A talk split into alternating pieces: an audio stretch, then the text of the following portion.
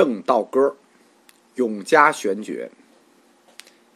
一性圆通一切性，一法遍含一切法，一月普现一切水，一切水月一月摄。在永嘉玄觉的正道歌里，这四句诗是被佛教义学和佛教文学引用次数最多的诗，是禅宗用来表达理事无碍的名句，但是。义理剖析从来都不到位，所以要单独讲一下。永嘉诗的整体感是非常优美的，但是只要经我解以后，就会失去美感。都是佛教的学理，所以不爱听的可以跳过这课，请同学们多担待。该诗是佛教诗词三个审美标准中的圆融净的最高等级。它被禅宗反复引用，但是其教理其实并不是禅宗的，是华严宗的。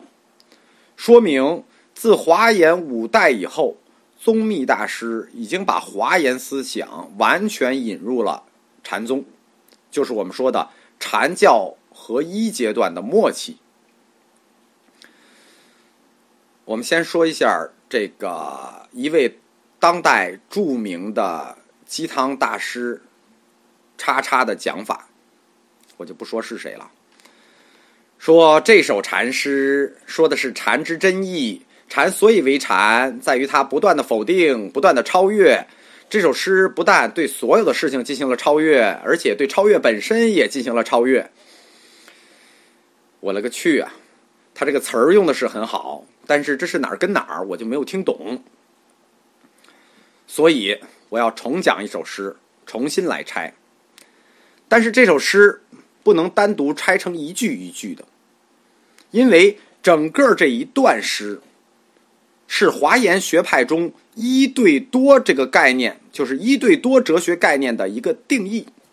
看这个一性圆通一切性一对多吧，一法遍含一切法一对多吧，一月普现一切水又是一对多吧。最后一个倒过来了，是多对一，一切水月一月摄，就是一对多与多对一的哲学观。所以我们要直接拉开去讲华严，然后再回来按到禅宗里面去理解。禅宗的理解就不属于前禅系的事儿了，因为这首诗或者说这一段是禅教合一运动中华严进入禅宗的标准诗。我们刚才讲的那首诗。永嘉玄觉的是天台思想进入禅宗的标准诗，这首就是华严思想的。我们先看第一句和第二句：“一性圆通一切性，一法遍含一切法。”这是什么意思呢？这就是一个一等于一切的世界。你看，一性就圆通一切性，一法它就变含一切法，一就等于一切。听着好混乱吧？这个世界，一等于一切。这是一个什么世界呢？这个世界不是我们的世界，不是娑婆世界，是华严世界。我们在佛教哲学的第十一集到第十八集描述过佛教世界的标准地图，就是三界六道。但那个世界地图是释迦牟尼的世界地图，而这个世界地图是卢舍那佛的世界地图。就是这个一等于一切的世界，在这个世界里，卢舍那佛才是唯一的如来，才是真正的世尊。剩下的释迦什么的，这叫十方微尘诸佛，都聚集在他的周围，成了他的化身。后代学僧把佛陀、释迦牟尼描写成一个话唠，无数本经书上来就是如是我闻。如果你把它摞起来，就知道佛陀被他们逼的说了多少话呀。但是这个卢舍那佛可没说过一句话，他没说过话，但他具有一切智慧和最高觉悟。卢舍那的梵文原文是“光明普照”的意思，它是一个太阳的别名。我们在佛教通史的第十八课讲了摩尼教对佛教的影响。这个卢舍那佛就是部派时期光明教的概念被引入佛教的证据。与此同时，他对释迦佛做矮化，提出来无量世界、无量佛的概念。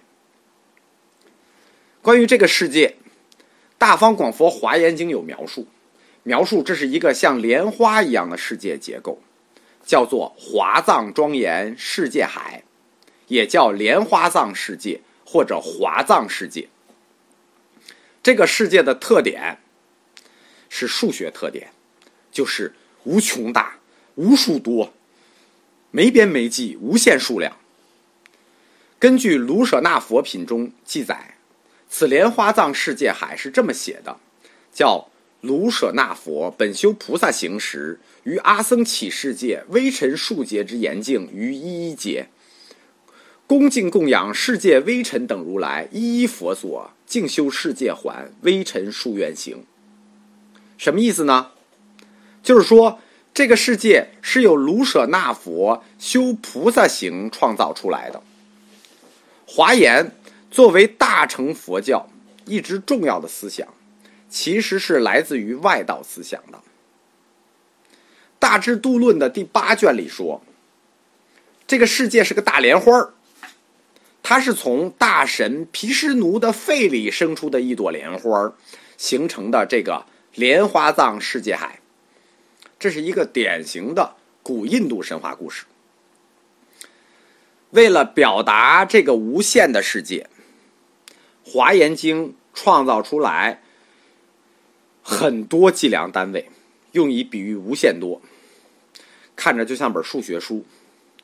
比如我们常说的大数恒河沙数，这已经不够用了。还有须弥山微尘数、佛刹微尘数。什么是佛刹微尘数呢？刹那的刹，佛刹微尘数。这个佛刹。就涉及到华严、天台两个宗里最大的一个哲学命题——一念三千这个命题。一念三千就是一佛刹，意思是把三千大千世界都化成微尘，这个数就叫一佛刹。我们平时说无量就很大了，一阿僧祇就是一无量，够大了吧？不够，too small。后面还有很多单位，无分歧、无周遍、不可称，这就是一个啥啥啥都无限多的世界。这样就会引出一个重要的问题：华严世界的重要问题就是这么多跟一的关系是什么？当然了，首先肯定是对立关系啊，一跟多是对立关系啊。但除了一跟多的对立关系呢，《华严经》诸品。就为这一法和一切法、一水和一切水之间建立了两种对应关系。第一种对应关系叫等同关系，第二种对应关系叫转换关系。所谓等同关系，一和多之间是等同的，叫做相适，是不是的是；一和多之间的转换关系叫做相入，摄入的入。首先，我们来讲相似关系，就是等同关系。比如，佛的智慧是一，那么具体运用、具体运用佛的智慧就是多。如果佛的法身是一，那么佛的化身就是多。如果诸法的法性是一，那其表现就是多。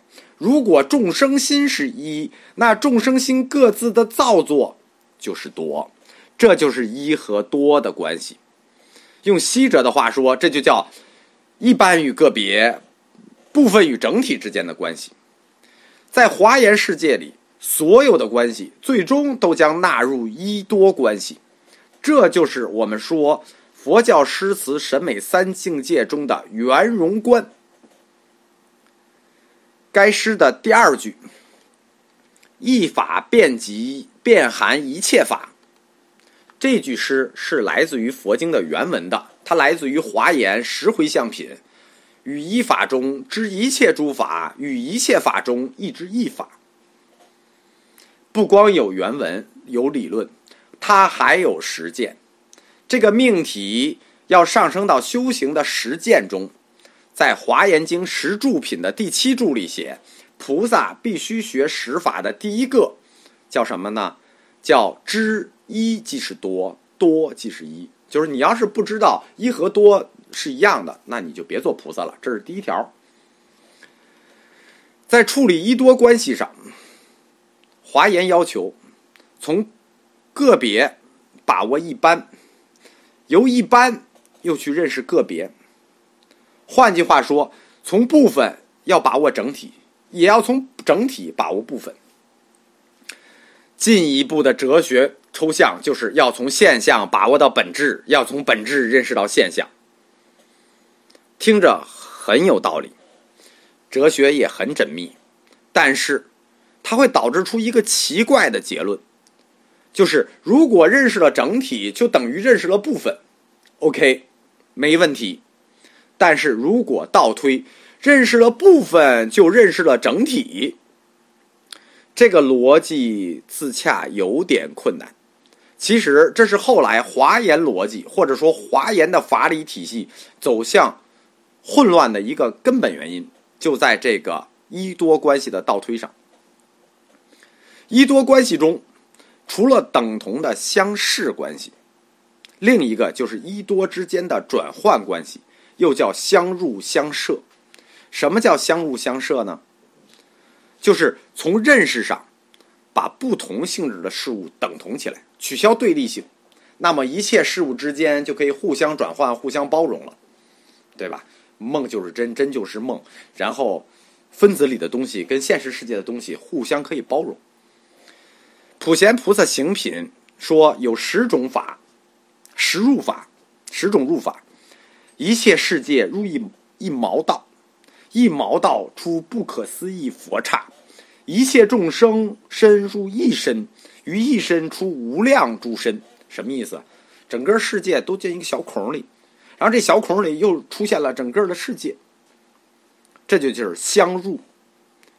佛说不可思议品上说，佛讲一切法界安放于一毛孔，照常行走坐卧，众生不觉。什么意思？整个世界放到一个毛孔里头继续生活，大家都没感觉有变化。这实际就是文学中经常引用的“一花一世界，一沙一天堂”的理论来源。也是华严宗圆融观的极致表现，因为华严的一多关系，它是建立在哲学思辨基础上的，逻辑性很强，而且我们刚才说了，它将从理论指导修行的实践，所以它广泛的应用于佛教的神通境界和菩萨境界的修行上，华严禅观就具有这样的特性。如果我们今年能讲完净土宗史的话，我们会下一个就开始讲华严。一法要遍及一切法这件事情，其实一直是佛教义学努力的方向。体现在佛教诗词上，就是圆融境界，也是我们提到的佛教诗词三个审美范式的标准。